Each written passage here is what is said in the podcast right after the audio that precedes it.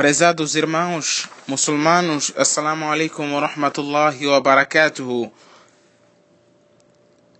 Halimat binti Abi Dhuaib As-Saadia leva o menino Muhammad bin Abdullah, Muhammad órfão de pai e sua mãe, que era Amina, foi levado por Halimat As-Saadia, juntamente com seu marido Al-Harith, com destino a aquela, aquele pequeno distrito onde vivia Halimat com seu povo.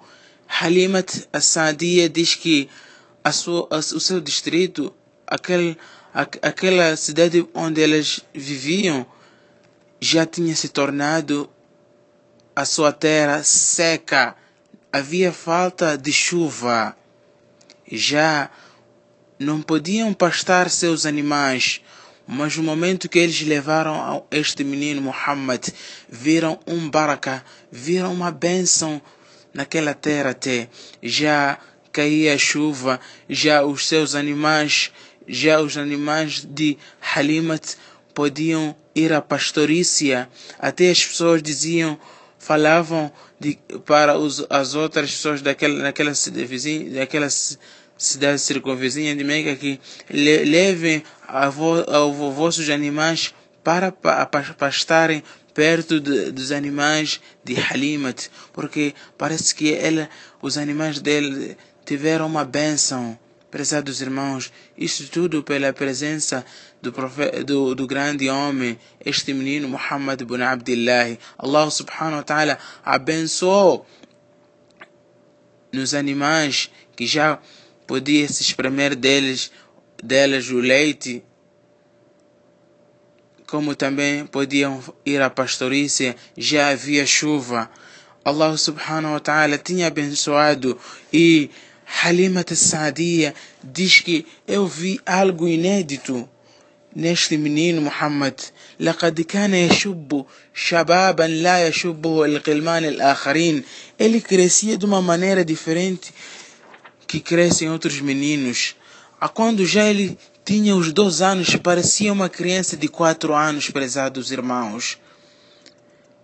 E ela diz, quando este Muhammad atingiu os dois anos, eu deixei de amamentá-lo.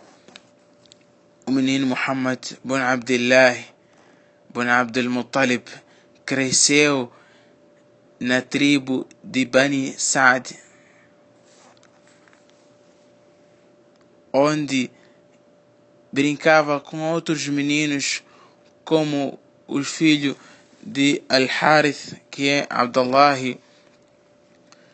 E durante o tempo que eles brincavam, chegou, chegaram dois homens, prezados irmãos, os quais levaram Muhammad e deixaram-lhe cair pelo chão abriram-lhe o seu peito e tiraram uma parte, uma parte, uma veia que faz parte onde o Shetani chama, onde o Shetani passa por ela e convida ao ser humano a praticar as más ações, onde o ser humano é convidado, o Shetani a partir dela, para se zangar, para se chatear.